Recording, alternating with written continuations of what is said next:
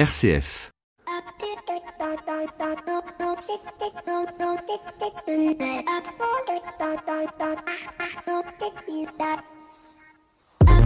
Bonjour à toutes et à tous. Le soleil commence à se coucher de plus en plus tôt, les chaleurs automnales se font plus rares et les feuilles commencent à rougir et l'automne s'installe, nous rappelant ainsi les cycles de la vie, la naissance, l'âge adulte, la vieillesse et enfin la mort avec l'hiver. Vous devez certainement vous dire que je suis bien morose aujourd'hui. Comment ne pas l'être puisque tous les médias, toutes les conversations, tous les visages même nous rappellent que l'homme court un danger mortel. Et oui, il est vivant. Une donnée que nous avions d'ailleurs un peu oubliée tellement elle était rentrée dans notre quotidien, faisant dire à quelques arrogants que vous nous allons vaincre la mort. Ouais, pas certain qu'ils aient tout à fait raison, mais peut-être que pour eux c'est la dernière décroyance, la dernière espérance à laquelle se raccrocher quand on supprime toute forme de spiritualité de la société, tenant, tentant de reprendre à leur compte cette injonction nietzschéenne Dieu est mort. Mais voilà que ce petit virus nous fait un clin d'yeux, rappelant au monde, à l'humanité, sa finitude, nous obligeant à repenser notre rapport aux autres, à notre responsabilité vis-à-vis de notre prochain, vis-à-vis de l'environnement, vis-à-vis de nos rapports aux choses.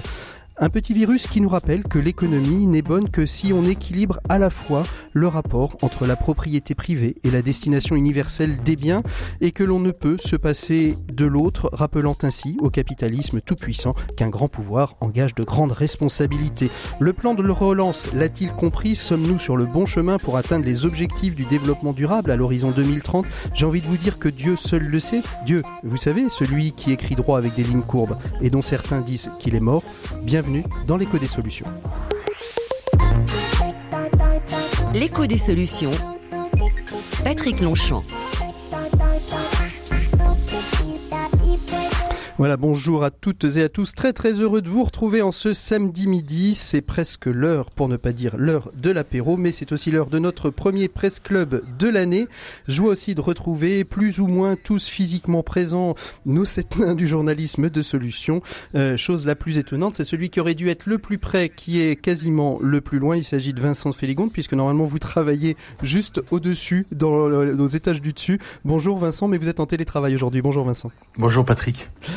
Et puis, Bonjour à tous. Et puis bien évidemment euh, le retour à distance. On aurait aimé la voir dans nos studios, mais elle nous a fait faux bon. Mais elle est là quand même par le téléphone. Il s'agit de notre pétillante Blanche Neige, notre princesse ou notre reine des prés, Flavie Depré, directrice éditoriale et cofondatrice de Kernios. Bonjour Flavie.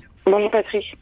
Et puis euh, notre euh, journaliste, notre prof à tous, il s'agit d'Antonin Prof à tous. J'avais hésité, j'avais qu'il faut pas entendre. J'avais ça commence avec, mal cette année Patrick. J'avais hein. hésité avec Grincheux, mais euh, vous l'êtes pas tant que ça, vous êtes quelqu'un de plutôt joyeux. Mais euh, vous avez beaucoup de choses à nous dire et à nous enseigner. Il s'agit d'Antonin Amado, je vais y arriver, directeur de la rédaction des ASH, les actualités sociales hebdomadaires. Bienvenue à vous Antonin. Bonjour Patrick, bonjour à tous.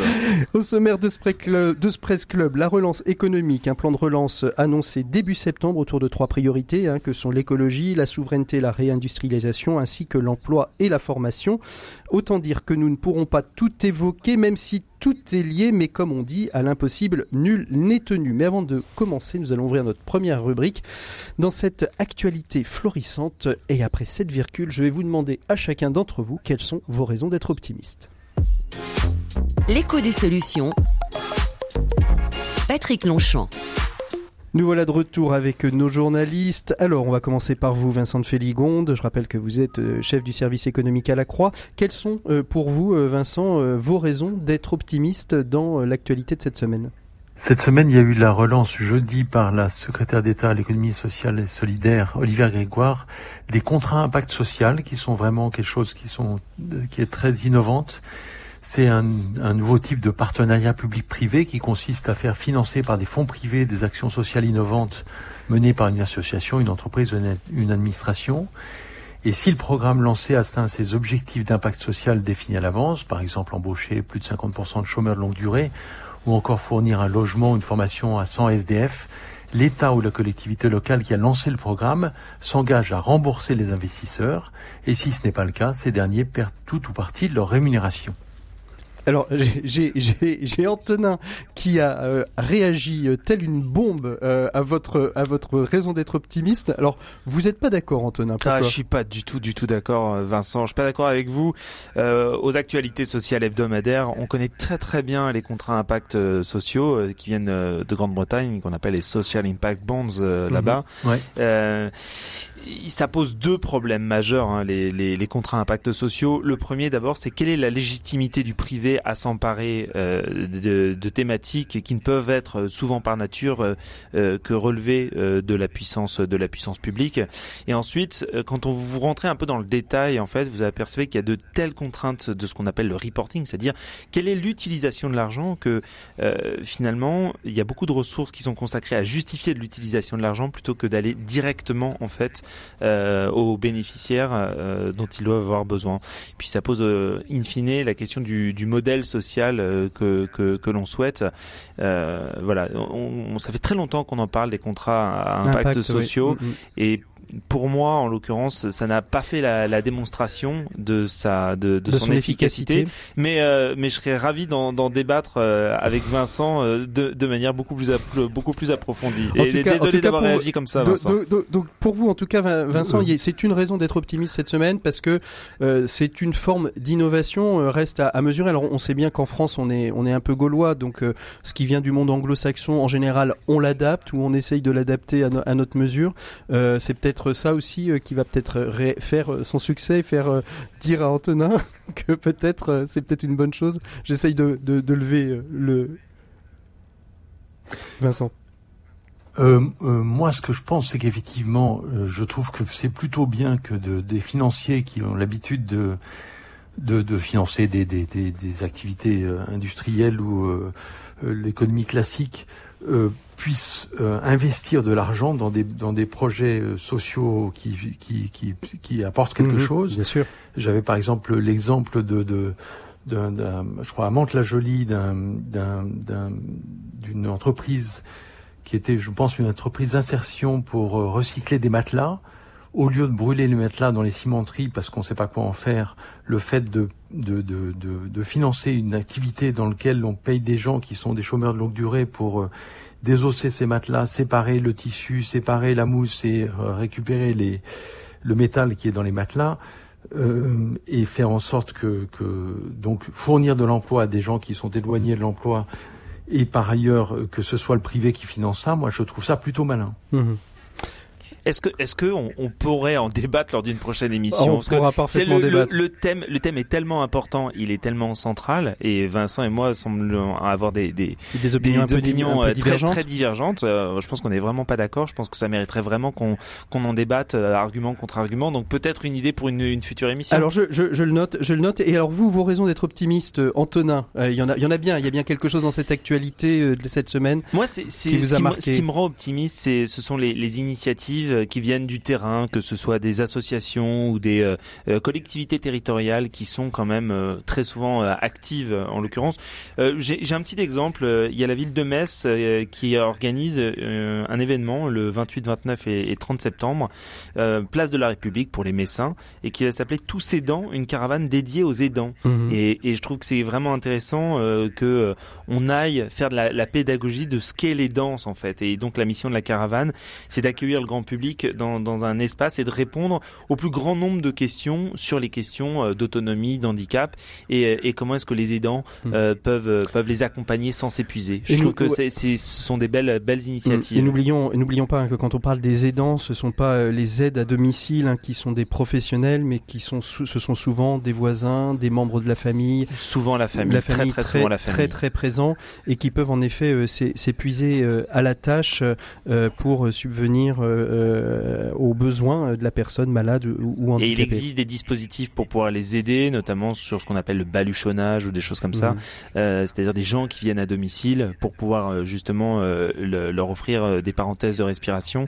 voilà, ça, ça fait partie vraiment des choses qui moi me rendent optimiste. Allez, puis moi je fais la pub pour Wello, qui est une jolie petite application pour justement déconnecter les aidants de, de, de, leur réseau et, et, et, leur permettre justement de pouvoir respirer, de pas avoir toujours l'impression de demander quelque chose à quelqu'un. Vous, Flavie, c'est quoi vos raisons d'être optimiste? Euh, sur les contrats impact social, je pense vraiment qu'il faut faire une émission parce qu'en c'est un sujet qui. Non, promis, mais, promis, je, je la fais. Je voulais, pas, je voulais pas, voilà, mais moi je trouve que c'est typiquement le genre de truc où il y a plus de bougies que de gâteaux, ou l'ingénierie coûte quatre fois plus cher que les femmes qu'on déverse. Euh, voilà. Vincent, en tout cas, Vincent, vous avez allumé les bougies, ça c'est certain. Euh, maintenant, oui, il va falloir qu'on les ça, souffle. ça ferait réagir. euh, voilà. Alors, bon, vos raisons d'être optimiste, Flavie? Euh, bah, nous, on a lancé un classement d'entrepreneuriat à impact. Ah oui. Et en fait, euh, je pensais qu'on allait voir euh, toujours euh, Les mêmes. les mêmes et voilà tous nos petits amis de l'ESS. Et j'ai découvert euh, des centaines de projets euh, hyper sympas avec des gens hyper motivés derrière. Donc euh, j'avoue que j'ai eu hein, une avalanche de d'optimisme et de, de gens qui entreprennent différemment et ça, ça m'a fait très plaisir. Est-ce qu'on peut juste redire rapidement, euh, Flavie, euh, on en reparlera peut-être euh, dans dans d'autres chroniques, mais qu'est-ce que c'est que ce classement euh, des euh, 50 meilleures sociétés impact social? C'est c'est quoi votre euh, votre projet? Et, et justement euh, plus d'une centaine de de réponses. Pouvez vous nous en dire un peu plus? On est même plus proche, euh, là, à date, on est même plus proche des 300-400 que des 100. Euh, en fait, c'est, c'est un classement de l'entrepreneuriat impact des structures qui est très quantitatif. Donc, il y a des chiffres sur les résultats économiques et sur les sur l'impact positif ou bien sur le l'évitement, je sais pas comment on dit, de, d'externalités négatives.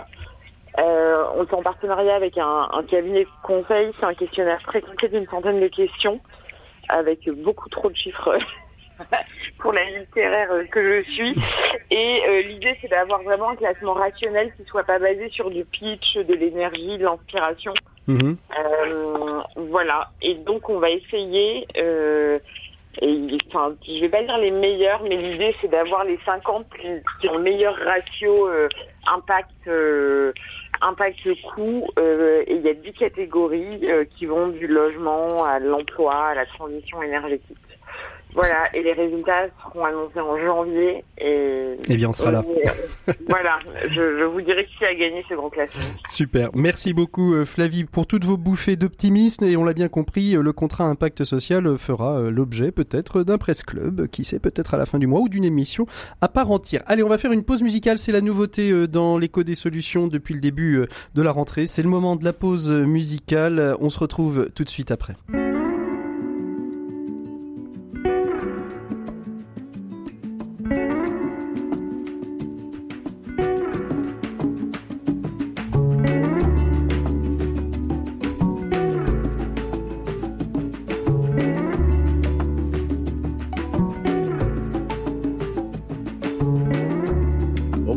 Que j'ai jouées, à vous sa majesté la mer, aux vagues venues se briser depuis l'autre bout de la terre.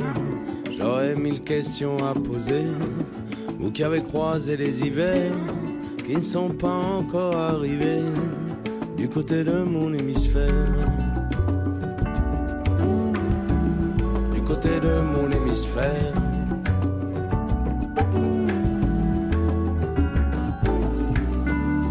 Aux prochaines notes que je jouerai. À vous, Sa Majesté la mer, au voix qui vient m'enlever le dernier petit goût amer que j'aurai au fond du gosier. Quand je dirai adieu à ma mère, j'aurai mille questions à poser. Vous qui avez parlé aux rivières, qui avez roulé tant de rochers, écumé tant de misère.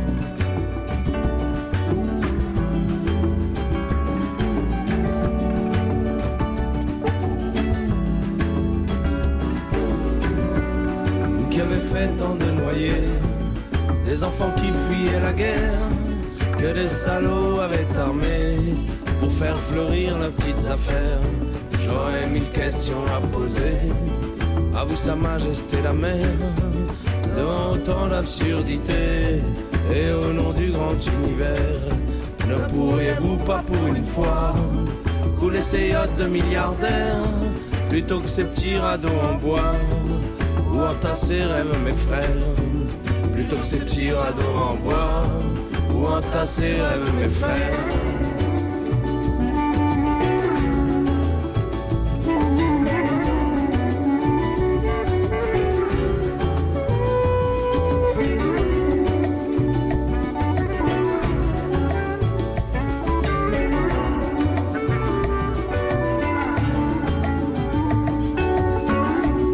aux dernières notes que je jouerai.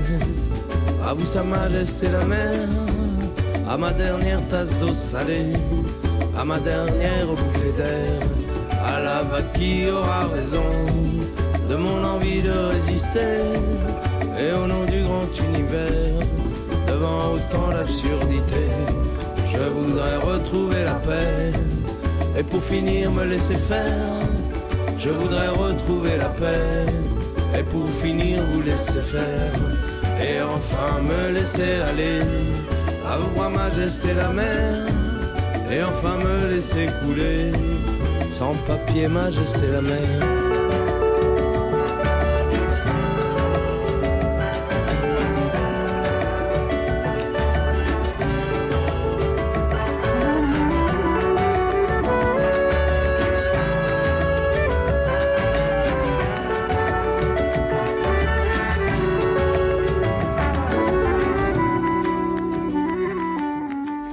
C'était un choix musical de Pierre-Henri Paget, notre technicien que nous ne remercions pas assez, et c'était Zoufri Maracas, Sa Majesté la Mer. Allez, on reprend avec une petite virgule et on reprend tout de suite après avec nos invités. RCF, l'écho des solutions. Voilà, on reprend notre notre propos, ou plutôt nous ouvrons notre presse club après avoir entendu les bouffées d'optimisme et de pessimisme euh, de nos invités, de nos trois journalistes. Nous allons parler de ce plan de relance, euh, le plan de relance hein, qui a été euh, dévoilé euh, tout début septembre, euh, un plan de relance de 100 milliards de d'euros, avec trois gros tiers, on va dire, hein, qui ont été dessinés par le gouvernement pour l'écologie, pour l'industrie et la souveraineté industrielle et puis un autre pour l'emploi et la formation des jeunes.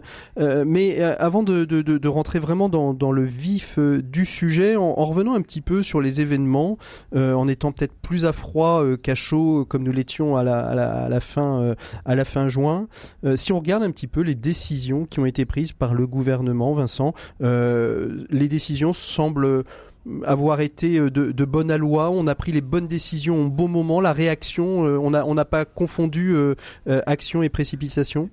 En fait, l'avantage qu'on a eu, c'est qu'on a eu la crise de 2008. Et donc, on a, malheureusement, paradoxalement, c'est-à-dire que la crise de 2008 a montré que euh, le, système bancaire était central dans, dans l'économie et qu'il fallait tout faire pour que le renforcer et éviter qu'il y ait des chutes de banques comme ça avait été le déclencheur de la crise de 2008. Et là, euh, donc, on, on, avait un système bancaire qui était fort, d'une part, et d'autre part, on a eu le l'expérience allemande avec le, le chômage partiel euh, qui avait été beaucoup utilisé par l'Allemagne en, euh, en, 2008, qui avait permis de, de, maintenir les personnes en emploi. Et donc, tous les pays, et la France notamment, se sont largement euh, inspirés de cet exemple donc on a eu jusqu'à euh, un tiers de, de, la population active qui a été en, en chômage partiel au, euh, durant le, mois de mars, avril euh, et mai. Et donc ces personnes sont restées en emploi et euh, l'État a versé euh, leur salaire à la place des entreprises, 84% de leur salaire. et ça a permis de maintenir le pouvoir d'achat. Et donc on a une activité qui s'est moins effondrée que ce qu'on pouvait craindre, et donc un deuxième trimestre qui a été moins pire que ce qu'on pensait, et un troisième trimestre qui risque d'être meilleur que ce qu'on espérait, que ce qu'on craignait. Mmh. Euh, et donc euh, finalement, la chute du PIB dont on pensait qu'elle pourrait être de plus de 10% dans l'année, elle sera finalement que de 8,7%, ce qui est quand même, c'est ce que prévoit la Banque de France, ce qui est quand même la pire chute depuis euh, depuis, le depuis le euh, crack de 1929, non? Depuis le crack de 1929. Euh, et même sans doute pire que ce, qui s'est passé en 1929, parce que la France en fait avait été touchée par la crise plus tard. Et donc c'est moins pire que ce qu'on pouvait craindre. Le, le, et la, la Banque de France parle d'une reprise en aile d'oiseau, c'est-à-dire qu'effectivement la reprise a été forte, un peu comme un V, qui euh, peu à peu ou une, une, racine carrée qui continuera un peu à monter, dont le dont le la branche continuera à monter. Le, les inquiétudes, c'est effectivement maintenant de savoir qu'est-ce que euh, le fait est que les entreprises ont pas ont, les, les, les, tribunaux de commerce ont, fait, ont fermé pendant un temps, les entreprises ont été n'ont pas déposé leur bilan pendant pendant six mois et là maintenant, sauf cette fin du mois de septembre, euh, cette période est terminée et donc euh, ce qu'on craint, c'est de, mhm. enfin, ce qu'on va voir, c'est s'il y a une un début de, faillite et des débuts de faillite en chaîne d'entreprise, ce que tout le monde évidemment cherche à, à éviter. À éviter. Hein. Et, c'était un des grands risques qui était qui était souligné d'ailleurs pendant euh, euh, pendant ce temps du, confinement et juste après en disant euh, on va on va gaver les entreprises de PGE pour soutenir les trésoreries, mais est-ce que ce sera suffisant? Vous, quel est votre regard en, en, sur cette sur sur cette mise en place de préservation de l'économie depuis le mois de mars? Et on parlera du plan de relance tout de suite après.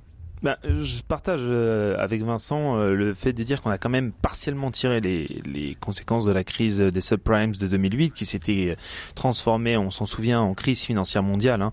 Les crises des subprimes, ça débute en 2007 et puis euh, ça se transmet à l'économie réelle en 2008 et les économies ont payé, ont payé la note pendant, pendant des années et des années. Les contribuables aussi, soit dit en passant.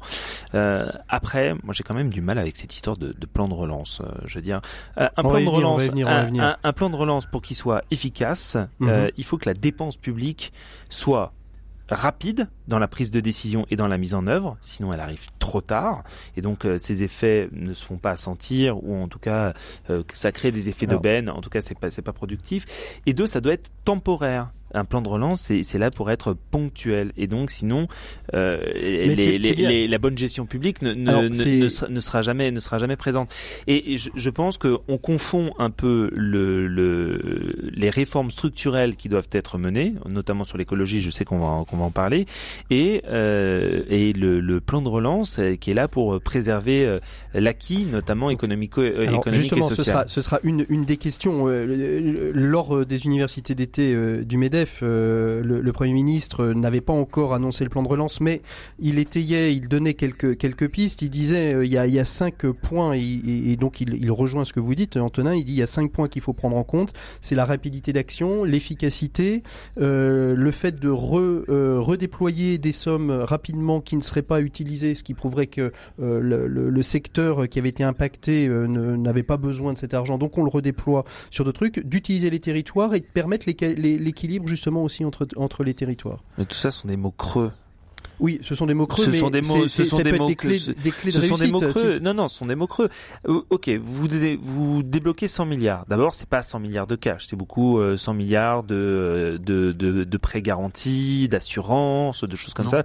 Il faudrait ah, rentrer. non, non. non, Vincent, vous êtes pas d'accord? Dites-moi. Euh, le, le, dans les 100 milliards, il n'y a pas les prêts garantis, non? Non, bah... non, en fait, euh, je suis d'accord avec, euh, avec, Antonin. sur le fait que, en réalité, le plan de relance, c'est pas un plan de relance. Enfin, il y a très peu, il y a assez peu d'éléments de plan de relance. Il y a, pardon, il y a assez peu d'éléments de relance, mais il y a pas mal d'éléments sur le, le, la mutation structurelle de l'économie, ce qui est, ça, quand même assez important. Et effectivement, ce qui est l'aspect le, plus important de la relance, c'est les 30 milliards qui sont sur le, qui est pour l'emploi des jeunes. Là, là, effectivement, et toute la question est de savoir euh, euh, à quelle vitesse tout ça va se mettre en place. Il semble que les premières euh, que les premières remontées de de, de, de, de l'argent qui a été mis en place pour embaucher les jeunes, ça a l'air plutôt efficace parce qu'il y a des, des, chiffres qui sont sortis donc hier hier vendredi sur le fait que le, le, le, nombre de jeunes embauchés recrutés en août a été de 180 000, soit 9% de plus que la même période de l'année dernière. Donc ça, c'est c'est l'aspect relance. En fait, euh, euh, il faut voir qu'effectivement, le, à la différence de 2008, il y a, y a, moins de nécessité de relance de l'activité, puisque en fait, on a appuyé sur un bouton pour dire on, est, on arrête l'économie le, le, 17 mars, on la relance le, 11 mai. Le, 11 mai. Euh, et la, effectivement, les choses sont parties spontanément assez rapidement. De fait, ouais. Hmm. Et effectivement, il y a, ça c'est la première chose. La deuxième chose, c'est qu'il faut pas oublier qu'il y a 100 milliards d'euros. Enfin, à la fin de l'année, là pour l'instant c'est 85 milliards, mais que à la fin de l'année il y aura 100 milliards d'euros qui ont été économisés de fait par les, les, les Français. La Banque de France dit, dit que ce n'est pas de l'épargne de précaution, mais c'est de l'épargne obligatoire, c'est-à-dire que les gens n'ont pas pu Ils dépenser, pas dépensé cet argent-là, bien sûr. Et toute la question est de savoir si maintenant les gens vont dépenser cet argent ou pas. Mmh. ce, dont on peut douter. En fait, le, risque, c'est le risque aujourd'hui, il est plus sur le fait de la euh, dépense des ménages que sur la reprise économique des, entreprises, qui et, on l'a vu là depuis le début, le début de l'année dans, dans, les émissions, quand on, parle aux chefs d'entreprise, le secteur du monde de l'entreprise est, est, plutôt optimiste. Ils sont plutôt, voilà, dans, dans une phase des, des crises, ils en ont connu, ils en connaîtront d'autres. Bon, il y, y, aura certainement des dépôts de bilan, il y aura des faillites, et Bridgestone d'ailleurs euh, nous, nous, le rappelle un petit peu. Mais finalement, le monde de l'entrepreneuriat est plutôt... Bridgestone, c'est encore un, un, un dossier très différent, puisque, euh, je, fais une petite parenthèse, mais il y a énormément de d'entreprises qui vont disparaître, qui étaient de toute façon déjà. euh, mal, mal euh, qui se portaient mal. Et en fait il y a beaucoup de dirigeants de groupes ou d'entreprises qui utilisent le prétexte de la crise pour arrêter les frais en l'occurrence. Ça faisait des années qu'il y avait mmh. plus d'investissement sur le site de Bridgestone l'histoire l'histoire était écrite alors après on, mmh. on, peut critiquer ou pas la stratégie de, des dirigeants de Bridgestone on peut la trouver formidable ou on peut on peut on peut la trouver déplorable mais en l'occurrence ça n'a pas grand chose à voir avec avec la crise du Covid du Covid 19. Sauf sauf j'entends Vincent qui dit euh, qui, qui acquiesce à ce que vous dites Antonin. Sauf que aujourd'hui euh, tel que je le perçois, je me trompe peut-être, hein, mais Bridgestone risque d'être un petit peu le, symbole de, de, de, cette relance si on ne la sauve pas. Même si euh, vous dites que tout était joué d'avance bien avant Covid 19, quelque part elle va s'ériger un petit peu en symbole de, de, cette relance bah, si l'État n'arrive pas à, à accompagner euh, cette, euh, cette restructuration. Ça nous ramène, vous soulevez un point, et, peut-être que Vincent et, et Flavie seront d'accord avec moi, mais ça, ça nous ramène sur euh, l'un des axes du plan de relance qui est la réindustrialisation du pays. Euh, alors c'est très intéressant, hein, mais par exemple quand on, on prévoit de euh, rapatrier euh, une usine de médicaments euh, d'Inde ou du Pakistan vers vers la France, comment ça s'organise concrètement? Parce mm. qu'il y a quand même des, des organisations de coût du travail qui n'ont rien à voir. Donc ça veut dire que ça va se répercuter au niveau du au niveau des, des coûts des médicaments. Je veux dire, qui paye? Ben, Ça va être in fine l'assurance maladie, la sécurité sociale. Donc comment tout ça s'organise quoi? Si vous voulez, au-delà au-delà de l'incantation, quand vous rentrez un peu dans la technique, dans la granularité des, des, des, des dossiers, euh, je, je, suis très interrogatif moi hmm. sur la manière dont les choses s'articulent. Ouais, Flavie, euh, qu'est-ce que, comment vous raisonnez à ce qui, ce qui a été dit là depuis, euh, depuis quelques minutes euh, par Vincent et, et Antonin? Alors moi, je, enfin, je vous l'avais dit qu'en préparant l'émission, dans, votre dans votre secteur, hein, qui est celui de l'ESS et des fondations. C'est pas mon, mon sujet. Je peux vous dire ce que les gens du plan de relance ou comment ça a été vécu. Enfin, il y a deux réactions. Il y a des gens qui sont très contents, il y a des gens qui ne sont pas. Euh, voilà, une fois que j'ai dit ça, je n'ai pas dit grand-chose. Euh, les, fondations, les, acteurs que, vous accompagnez ou que vous observez, ils sont, ils sont dans quel état d'esprit? Parce que on sait bien qu'une grosse partie des fondations est liée aussi à des dotations euh, de l'entreprise. Aujourd'hui, ils sont plutôt inquiets par rapport à l'action qu'ils vont pouvoir mener. Ils se disent qu'il y a énormément de travail, donc il va leur falloir encore plus de moyens?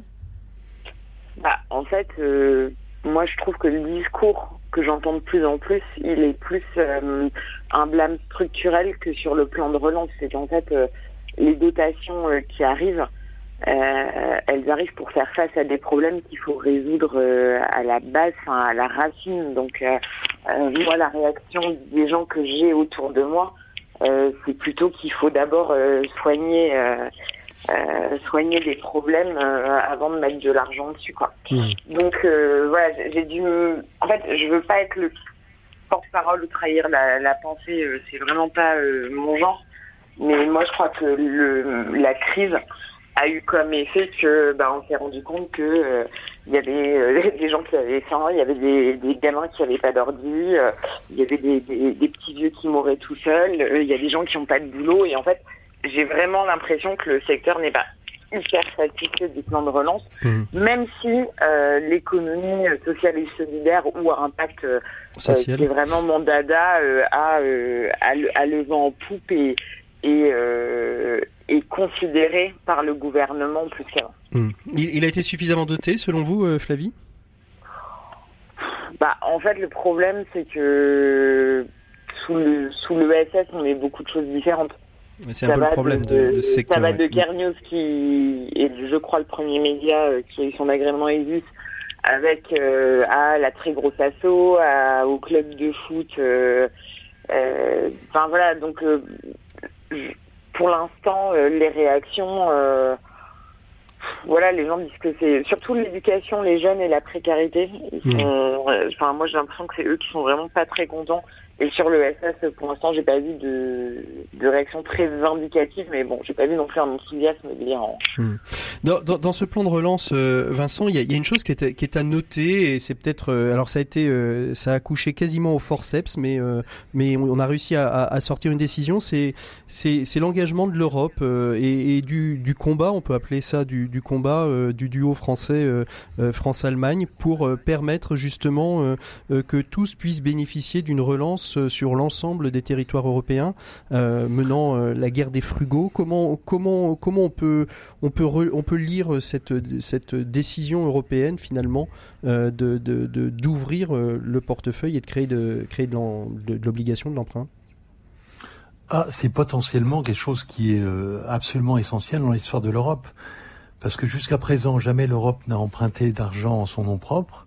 Et là, euh, il va y avoir des emprunts qui vont être lancés au nom de l'Europe et qui, en principe, devraient être remboursés par des, des de l'argent que, euh, que devrait toucher l'Europe elle-même, enfin par, par des, des, la taxe aux frontières. Euh, notamment ou une taxe sur les plastiques. alors toutes ces, ces, ces recettes pour l'instant sont un peu dans les limbes et ça va être assez difficile à mettre en place. Mais on parle de, de moments hamiltoniens, c'est-à-dire que en référence à ce qui s'est passé aux États-Unis après la, guerre de sécession. Euh, les, États, euh, les dettes des États étaient logées dans chacun des États et le, secrétaire au Trésor, donc le ministre des Finances du gouvernement américain euh, fédéral, a proposé que les dettes soient reprises par l'État fédéral et que c'est l'État fédéral qui les rembourse. Et effectivement, toute la question est de savoir si on est en train de, de basculer encore plus nettement vers euh, un fédéralisme, euh, une Europe un peu plus fédérale au plan économique. Mhm. Et, c'est potentiellement quelque chose d'extrêmement important. Et ce qui est très positif, je trouve, c'est que effectivement, on va financer, on va aider des États en leur faisant donc de, de l'argent qui viendra de l'Europe, des dons de l'Europe.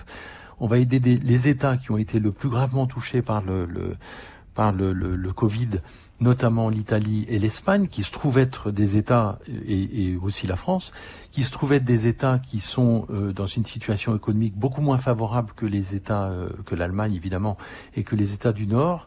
Et ça, je trouve que c'est très très, pour moi qui suis très européen, je trouve c'est c'est un, un, quelque mhm. chose qui peut être potentiellement très positif. Antonin, vous sur la place sur la place de l'Europe dans ce dans, dans, cette relance, sur les décisions, sur les accords euh, qui ont été, je le disais, euh, euh, qui ont été au forceps, hein, dont les décisions ont été ont accouché au forceps.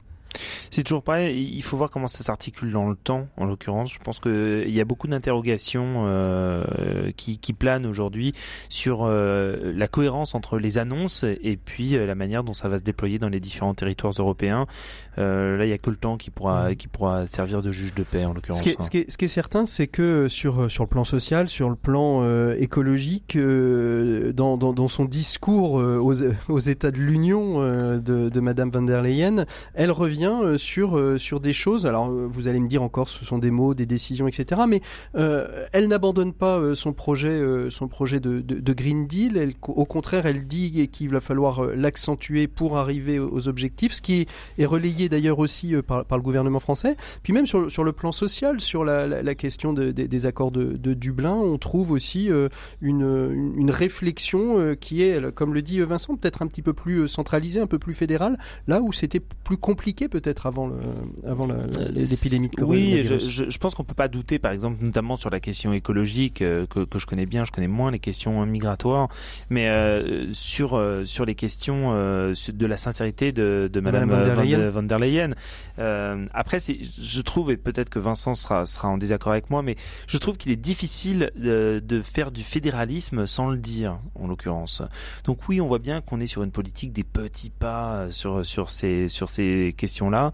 Mais bon, on parle de la question des, des, migrations. On voit bien que vous aviez, vous avez un bloc, la France, la Grèce, l'Allemagne, l'Allemagne et, l'Italie et, et, un peu l'Espagne, et puis qui, qui eux poussent justement pour une meilleure répartition et un meilleur accueil, notamment parce qu'ils ont des frontières maritimes.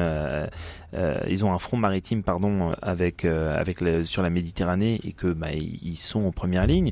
Et puis vous avez tous les pays du bloc de l'Est, l'Autriche, la Pologne, la Hongrie de Monsieur Orban, etc., euh, qui ne veulent même pas en entendre parler. Quoi. Mm. Donc euh, euh, comment est-ce qu'on peut faire avancer un, tel fédéralisme dans, dans ces conditions-là? Mm. on, on, va en venir justement. Vincent, vous vouliez peut-être réagir Oui, juste quelque chose là-dessus, sur le fait que le, le, le fédéralisme, sans le dire, le fait ce qui, ce qui me paraît important, c'est que les, c'est que les peuples aient le sentiment qu'il y ait de la solidarité entre eux. Et que notamment sur le plan euh, économique, on voit que les Italiens ont eu l'impression, et ils avaient raison, d'avoir été abandonnés au début de, de la crise du Covid, et que maintenant ils vont percevoir que, enfin, ils ont perçu qu'ils allaient recevoir euh, 65 milliards d'euros de, de, de, de l'Europe et que effectivement euh, c'est quand même très positif pour eux et on le voit que le, on voit que le L'opinion publique italienne a l'air de bouger puisque aux élections qui a eu lieu dimanche dernier, l'extrême droite euh, recule. Donc c'est plutôt, pour moi, c'est plutôt bon signe. C'est mhm. que effectivement, les, les Italiens qui étaient un peuple très européen tourner le dos à l'Europe et ils ont l'air d'être plutôt à nouveau favorables à l'Europe. Mmh. On a parlé un petit peu de formation. Et l'Europe se fera par des solidarités de fait. C'est ça ce que je pense. Alors, euh, on a parlé un petit peu de, de relance, hein, de formation et d'emploi. Il y a, il y a un des gros, euh, un des gros piliers euh, de, de, de cette. Je disais, il y a, il y a trois tiers. Hein, on va dire en gros, euh, elle est 30 milliards sur l'écologie, 30 milliards sur la réindustrialisation, 30 milliards sur l'emploi et la formation. Je le fais vraiment à la grosse. 30 milliards sur la, la question écologique. Antonin, c'est quelque chose d'assez inédit. Alors comme d'habitude, euh, c'est ça va être dans la ventilation, ça va être dans la. Euh, Mathieu Orphelin disait euh, c'est très bien, mais pour engager une véritable transition écologique, il faudrait que ces montants soient garantis non pas sur deux ans, mais au moins sur une dizaine d'années. Sur dix ans, oui. Ouais, mais je suis totalement d'accord avec Mathieu Orphelin. D'ailleurs, c'est pas pour rien qu'il a quitté le groupe de, de, la République en marche. Hein. On se souvient que c'était le, le porte-parole de la fondation Nicolas Hulot pendant la pendant la COP, la fameuse COP 21, qui avait suscité beaucoup d'espoir, des espoirs largement déçus depuis. Euh, mais sur la question écologique, qui quand même euh, est, quand même très prégnante. Hein. On a eu quand même un épisode de chaleur sur la première quinzaine de septembre, euh, digne digne de certains étés. On était euh, sur des sur des, des, des, températures en moyenne saisonnières de plus de 10 degrés par rapport à la normale. Donc voilà, le l'enjeu l'enjeu de, de, du du changement du changement climatique, il fera passer la crise du la, crise du Covid 19 pour pour un, un pique-nique dans l'herbe euh, au printemps, hein, en l'occurrence. Donc, si, vous voulez, il y a, cette question-là. Je, pense que euh, quand on parle de plan de relance, il ne faut pas qu'on le confonde avec les questions écologiques. Euh, la, on peut pas faire la, relance, elle est sur l'existant, et puis vous avez l'écologie, et l'écologie, ça doit être structurel, ça doit être central et ça doit ça doit ça, doit? Primer, ça, doit primer sur l'intégralité de, de, de, de, des décisions. C'est-à-dire euh, c'est complètement transversal, c'est-à-dire quand on va parler de, de formation et d'emploi, ça veut dire qu'on va euh, plus financer éventuellement euh, des, des filières d'emploi liées à la transition biologique de, de nos agricultures, au circuit court. en ré, termes de réindustrialisation, ça veut dire que les, la stratégie française va faire que on va peut-être mettre plus d'écologie euh, dans euh, la restructuration bah, des entreprises, la décarbonation? Bah, de toute façon, euh, on, on, connaît bien aujourd'hui les leviers sur lesquels il faut jouer euh, pour euh, pour justement entamer une véritable transition énergétique. Ça passe essentiellement euh, par euh, la par la l'isolation thermique des bâtiments et puis finalement la meilleure énergie, c'est celle qu'on ne dépense pas. Donc il y a un moment donné où il va falloir se poser la question de la croissance du PIB qui ne peut pas être indéfinie dans un monde fini. Ce que je veux dire, c'est que si c'est une, équation qui ne, qui ne peut pas exister. Mais après, on sait aussi quels sont les pièges à éviter quand on, est en train de, par exemple, euh, de construire des infrastructures euh, gazières dans des ports euh, pour pouvoir accueillir le, des bateaux qui viennent des États-Unis ou du Canada, des méthaniers qui transportent du gaz de schiste américain. Bah, on voit bien que c'est pas structurel. Et les et, on sait bien que ce sont des, des, infrastructures qui ont une durée de vie très très longue. Donc on, si on va, si on si on s'aventure sur sur certains chemins, on sait dans le financement, je, mmh. je finis, et, on, on, sait dans le financement et qu'il y a un choix politique derrière et que ce choix politique derrière ne nous permet, ne nous permettrait pas, euh, ne nous permettra pas, pardon, d'atteindre les objectifs, notamment de réduction de gaz à effet de serre que nous nous sommes communément fixés. Vincent, du côté de l'écologie, du côté de, de, de, de, chez vous, euh, comment comment vous, bah, vous voyez ça? Non, effectivement, il y a dans, le plan de relance, il y a à la fois des choses structurelles, et donc effectivement sur les, les, aspects écologiques, et à la fois des choses conjoncturelles. J'allais dire, euh, il y a 7 milliards qui sont prévenus, qui sont euh, prévus sur le, le, le bâtiment, euh, enfin pour le, essentiellement pour le bâtiment, avec la rénovation des bâtiments. Ça, c'est des choses qui peuvent démarrer relativement rapidement, et c'est comme le dit Antonin, c'est ça permet de d'économiser, c'est de, de l'énergie qu'on ne dépensera pas. Donc c'est plutôt, ça me paraît plutôt une bonne chose. Sur le, les transports, il y a pas mal d'argent qui est mis sur les transports. On, on, on espère de relancer le fret, le faire passer de 9 à 18 de, de, de, des transports de marchandises. Moi personnellement, je, je pense que c'est une bonne chose, mais ça me paraît, compte tenu de, de l'organisation de l'économie, ça me paraît je crains que ce soit un vœu un peu pieux. Mhm. Euh, idem pour les petites lignes. Euh, je, je, suis assez euh, interrogatif, enfin, je, même si personnellement je trouve que ça serait vraiment une bonne chose. Enfin, je veux dire, tout ce qui peut permettre le, le développement des transports en commun est une bonne chose. Il y a quelque chose que j'ai noté que je trouve, enfin, qui m'a surpris. Je pensais pas qu'ils étaient aussi avancés.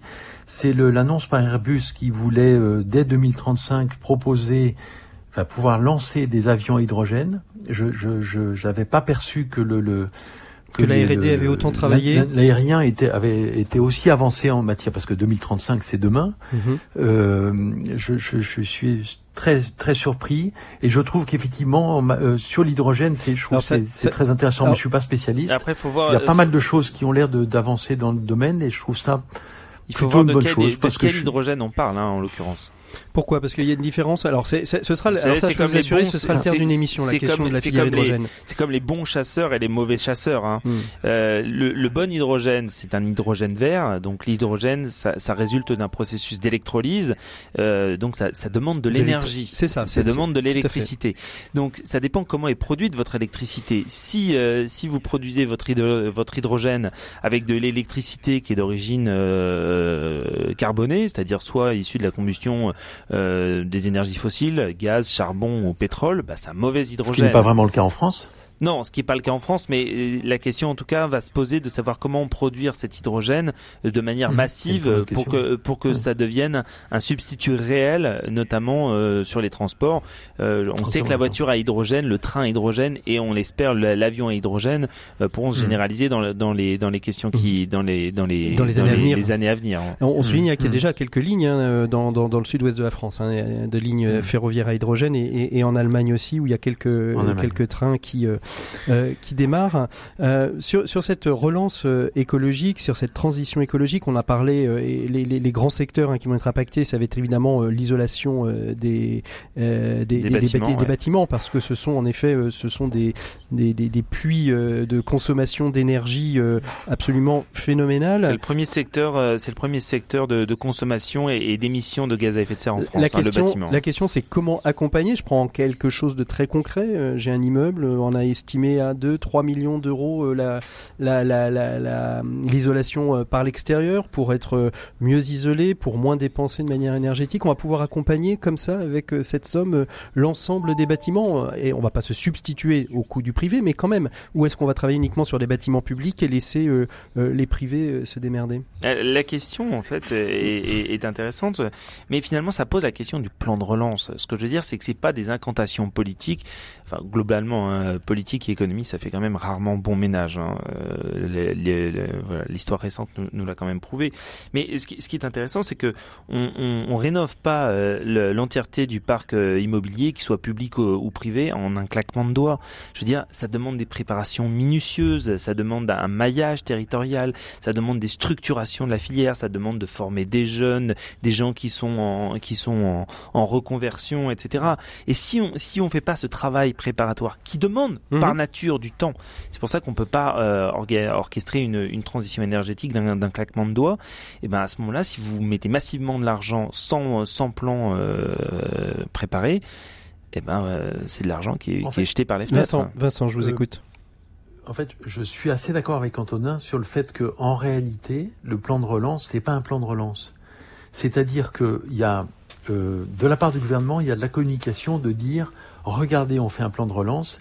C'est l'idée qu'il y a derrière, c'est euh, de, dire. Euh, euh garder l'optimisme, il faut continuer à, consommer, enfin il faut que vous dépensiez l'argent que vous avez mis de côté, et, ça marchera. Et en réalité, le, fond du plan de relance, c'est un plan de, de mutation de l'économie française qui est peut-être pas assez ambitieux, mais qui a le mérite d'exister, parce que jamais on a mis autant d'argent sur l'écologie notamment. Euh, et, euh, et, et, donc, euh, le, le, terme plan de relance est, un, est, est, assez inadapté, mais mais c'est la communication. Mmh. c'est ça. En fait, c'est. Mais, mais je pense que c'est bien. Je, je, alors, mon avis personnel, c'est que en, réalité, il vaut mieux faire ce que fait le gouvernement, c'est-à-dire de, de lancer des plans euh, structurel plutôt que faire de la relance, alors qu'effectivement il y a 100 milliards qui sont dans le sous les matelas. C'est-à-dire que en, effet le risque sur un plan de relance c'est de faire de l'essaimage, alors qu'en effet on aurait pu faire euh, un peu à la manière euh, du New Deal américain euh, des, euh, des, des gros plans structurels qui auraient permis en effet de repenser nos structures hospitalières, de repenser nos mobilités et notre industrie. Mais en l'occurrence c'est un peu ce qu'on fait. Mais c'est un peu ce qu'on fait. C'est un peu ce qu'on fait. Antonin, vous vouliez réagir on a le sentiment euh, par rapport à ce gouvernement euh, qu'il est, et je parle bien d'Emmanuel Macron, on a le sentiment qu'on est face à une espèce de collectionneur. Donc euh, j'ai eu une crise, euh, j'ai coché la case, euh, la, la, j'ai coché la case euh, relance massive. il est encore trop cadre supérieur qui fait son CV et, et, pas assez président de la République. Par exemple, il vient de lancer, c'est un sujet qu'on suit avec attention aux actualités sociales hebdomadaires, la, la création d'une cinquième branche de la sécurité sociale dédiée à l'autonomie. Sauf que on a beau essayer de poser des questions aux différents ministres, en particulier Brigitte Bourguignon, la, la ministre déléguée en charge de l'autonomie auprès d'Olivier Véran, le ministre de la Santé, on n'arrive pas à avoir des, des, éléments. On multiplie les consultations, on multiplie les, les on multiplie euh, les, les, les, annonces, euh, et puis finalement rien ne vient quoi. Donc euh, la loi grand âge qui est promise depuis le début du quinquennat maintenant est annoncée pour la fin 2021, donc vraiment à la toute fin de la mandature. Mmh. C'est-à-dire qu'il n'y aura pas les décrets d'application, il n'y aura pas les financements qui, qui seront associés, mais le gouvernement pourra dire ah c'est moi qui ai lancé le, le, le, sujet sur l'autonomie. C'est pas le tout d'ouvrir des sujets, c'est pas le tout d'ouvrir des débats. C'est c'est comment est-ce qu'on fait pour euh, quel est le diagnostic la, la politique c'est très simple. Hein. C'est euh, en tout cas dans la dans la d'un point de vue conceptuel. C'est quel est le diagnostic qu'on pose, qu'est-ce qu'on propose au pays, et quand on est aux responsabilités, on, on, on le déroule. Voilà, et, et, et, on le met en application jusqu'à jusqu'à ce que c'est une, une implication réelle. Donc, euh, si vous voulez, c'est pareil pour l'écologie, c'est pareil pour euh, pour la réindustrialisation, euh, c'est pareil pour pour la dépendance, etc. Bon, on coche des cases. Est-ce que ça a une implication réelle sur la vie hmm. et, le quotidien des citoyens dans un pays qui est de plus en plus morcelé? Je pense pas. Vincent, comment vous, vous réagissez vous à ce que vient de dire euh, Antonin sur euh, sur euh, sur ce rapport justement de de, de l'écologie, de la place de, de cette structuralité? Moi, ce dont j'ai l'impression, c'est qu'effectivement, enfin, c'est sûr que un plan comme comme on vient de l'annoncer, c'est des choses à mettre en place qui sont très complexes qui nécessite beaucoup de concertation, ça prend du temps et donc euh, il faut pas se faire d'illusions, ça ne mm. va pas produire des effets immédiatement, ça c'est clair. Mais mais je me répète en disant que je pense pas que c'est le but. Le but c'est de créer euh, euh, un, un, état d'esprit dans lequel on a l'impression que les choses sont reparties correctement et par ailleurs effectivement on essaie de préparer enfin, on s'est fixé pour, pour objectif d'avoir une neutralité carbone euh, en 2050 et il faut arriver à trouver les moyens d'y arriver. Donc mm. peu à peu, on va à travers les transports, à travers le, le, le bâtiment, à travers l'agroécologie, à travers le développement de l'hydrogène. Peu à peu, il y a des choses qui vont se mettre en place qui permettront de, de d'aller de, de, de, dans ce sens. Alors, ce que ce dont j'ai l'impression par rapport à 2008 euh, et au plan de relance de 2008, c'est que il y a une différence, c'est que cette fois il y a un fléchage. Et donc je pense que c'est plutôt une bonne chose. Et alors, c'est pas du tout le même sujet, mais c'est, je trouve ça très intéressant. J'étais le, le il, y a, il y a deux week-ends aux rencontres économiques d'Aix et je discutais avec le, le patron de, de, du festival d'Aix. Donc, euh, c'est la culture. Moi, c'est un domaine que je connais pas du tout, enfin, où je, je suis pas du tout, disons.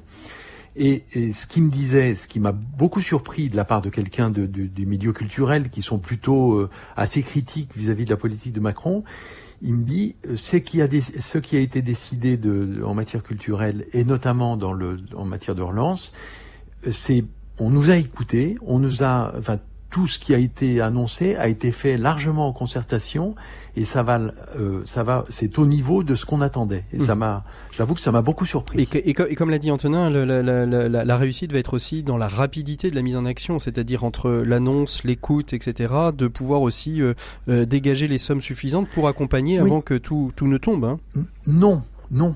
En fait, euh, oui, enfin oui et non. C'est-à-dire que les, les, choses structurelles, non. C'est-à-dire qu'on va pas, évidemment, on va pas se mettre à rénover du jour au lendemain des, les bâtiments publics. On va pas doubler le, le, le enfin, isoler par l'extérieur les bâtiments publics euh, l'année prochaine. Ça sera, enfin, tous les bâtiments publics l'année prochaine. Ça, c'est des choses qui sont complexes, qui sont longues à mettre en place. je, pense qu'en effet, c'est une question de priorisation et, dans, qui vont prendre 10 ans. Hein, ça va prendre 10 ans de faire ça. Oui, mais dans, dans le domaine, mais dans le domaine mais de la culture, une bonne chose. Mais dans le domaine de la culture, par contre, il faut être réactif. C'est-à-dire que, en ah bah, effet, sur le domaine des bâtiments publics, la transition énergétique, il va, il faut plutôt étaler, j'ai envie de dire, sur une dizaine d'années euh, cette cette transition. En revanche, il y a certains secteurs euh, comme euh, la culture, comme l'événementiel, comme hmm. les restaurateurs, etc., où il faut agir vite parce que là, ce sont des pans hmm. entiers de notre économie qui, qui risquent de tomber. Une autre. Non, non mais attendez, je peux pas vous laisser dire ça, Patrick vous pouvez pas dire c'est une bonne chose d'étaler sur euh, sur 10 ans. C'est-à-dire que ça va nous prendre longtemps de faire cette transition énergétique, mais il y a une urgence véritable. Qu'aujourd'hui, on voit bien que chaque dixième de degré compte par rapport à. oui, mais s'il faut 10 ans pour le faire sur sa totalité, oui, euh, mais il faut il faut acter le fait oui, que mais bien sûr, il faut acter le temps long. Mais il faut acter le temps long, ça il y a pas de problème. Mais il faut que euh, le, le, la, la, transition soit véritable et qu'elle soit massive. Et c'est vraiment important en l'occurrence. Bon, il y a plein d'autres sujets que j'aurais aimé aborder avec vous. J'aurais voulu vous parler un petit peu du commissaire au plan, de la territorialisation justement avec les sous-préfets euh, qui vont être dédiés euh, justement à, à, l'application euh, de, de, de, ces plans de relance dans les territoires. Et je trouvais que c'était quelque chose d'intéressant de décentraliser justement ces plans de relance. Bon, on en reparlera peut-être euh, une autre fois. On va faire une deuxième pause musicale euh, dans cette émission. On se retrouve tout de suite après pour se dire au revoir et puis surtout avec vos, vos petits conseils inspirants pour nos auditeurs pour terminer ce premier Presse Club de l'année.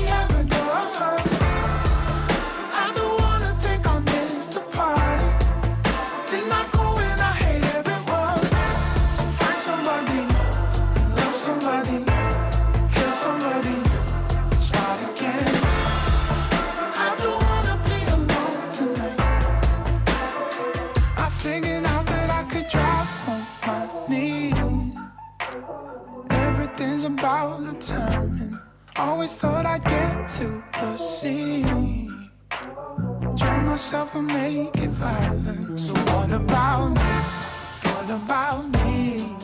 About me, about me, about me. It's something you wanna keep. What about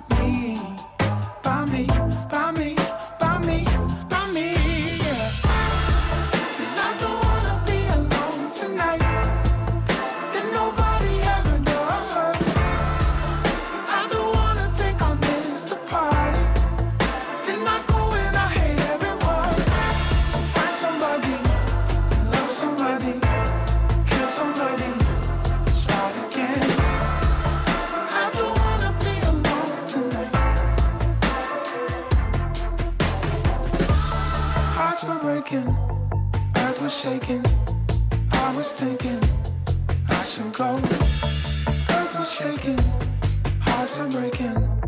I was thinking. Voilà, c'était James Vincent McMorrow sur RCF. On se retrouve pour euh, la fin de ce Presse Club des solutions, le premier de l'année, avec nos invités et on va faire un petit tour de leurs conseils inspirants. L'écho des solutions. Patrick Longchamp. Allez, on va commencer par Flavie Depré, celle qu'on n'a pas beaucoup entendue mais qui nous a beaucoup écouté. Et il paraît que c'est un, un, un, bel arc de savoir écouter. Flavie, quel est votre conseil inspirant pour cette année, euh, pour cette, euh, ce mois-ci? Euh, bah, ce mois-ci, il est bientôt fini. Euh, non, euh, moi je trouve que c'est très agréable d'aller dans les musées en ce moment. Et il y a moi, personne. pas un... Ouais, ouais, et c'est pas un conseil inspirant, c'est plutôt une. Ça m'est très personnel, mais je trouve que c'est important euh, d'aller au théâtre, d'aller au restaurant, euh, d'avoir des interactions en respectant bien sûr toutes les mesures sanitaires. Mais euh, j'ai un peu peur en fait qu'on soit dans un mood de, de, de réclusion et du coup c'est pas tellement un, un conseil inspirant, c'est plus voilà, je pense qu'il faut continuer à, à vivre un petit peu, mais bon ça ça m'est très personnel. Un ouvrage que vous avez lu dernièrement, qui vous a, qui vous a touché, qui vous a plu, que vous nous conseilleriez? Oui, j'ai beaucoup aimé euh, un truc qui s'appelle le guide du Paris des faits divers. Bon, ça c'était plutôt sur le truc drôle. Et euh, sinon j'ai adoré euh, une éducation de Tara Westover. Voilà, c'est un livre sur quelqu'un qui cherche à, s'élever par l'éducation alors que sa famille est plutôt repliée vers elle-même. Et c'est un très joli livre. Merci beaucoup Flavie euh, pour euh, ces conseils inspirants. Euh, De votre côté Vincent, qu'est-ce que vous nous conseilleriez? Qu'est-ce que vous conseilleriez aux auditeurs? Qu'est-ce que vous avez envie Bah, de en fait, j'irai dans le même sens de Flavie, c'est-à-dire que je pense qu'il faut euh, qu'il faut vivre et, et pour poursuivre la discussion qu'on vient d'avoir, euh, je pense qu'effectivement c'est c'est plutôt civique de, de, de dépenser l'argent qu'on a mis de côté, euh, enfin de dépenser intelligemment l'argent qu'on a mis de côté durant le, le confinement. Il y a quelque chose que, qui aurait été un peu moins polémique que j'aurais pu citer au début de, de notre euh, de notre discussion. Je me tais, des chiffres promis. sont sortis cette semaine, un sondage qui montre que dans les particuliers employeurs, il y a euh, trois employeurs sur dix qui ont payé euh, le, le- les heures non effectuées par leurs salariés durant le confinement, donc les, les, les employés, les particuliers employeurs, les gens, C'est vrai, exact. ouais. Des gens qui viennent. Et je trouve que c'est c'est admirable. Je trouve ça extrêmement bien. Je je je, voulais vraiment euh, euh, saluer cette, cette saluer action. ça parce que je trouve que c'est vraiment. Et c'est vrai que beaucoup, beaucoup l'ont fait, j'en j'en suis témoin autour de moi. Et, et, et pour terminer, euh, le mot de la fin à Antonin. Euh, je voudrais recommander une, une série documentaire sur Netflix euh, qui est euh, sur les, les secrets des coachs euh, professionnels et notamment deux coachs, euh, un coach de la NBA qui s'appelle Doc Rivers, euh, qui est l'entraîneur des Clippers de Los Angeles, une équipe de basket, euh, et notamment la manière dont il a réagi euh, au, au racisme de son ancien propriétaire Donald Sterling. Il y a aussi le portrait de Jill Ellis, euh, la coach des championnes du monde américaine de, de football, de soccer, euh, qui a expliqué comment euh, assumer son homosexualité l'a rendue plus forte et comment elle a été acceptée. Ce sont des messages de, de tolérance et, de Allez. persévérance intéressants. Allez, on va se dire au revoir. On se retrouve nous la semaine prochaine pour un écho des solutions euh, avec son dossier, dossier qui sera consacré à la résilience dans l'entreprise euh, dans une situation post-Covid. Qu'est-ce que ça veut dire euh, que faire acte de résilience? On verra tout ça avec nos invités. Rendez-vous la semaine prochaine. À très bientôt. Bon week-end à tous. Bon appétit. Au revoir.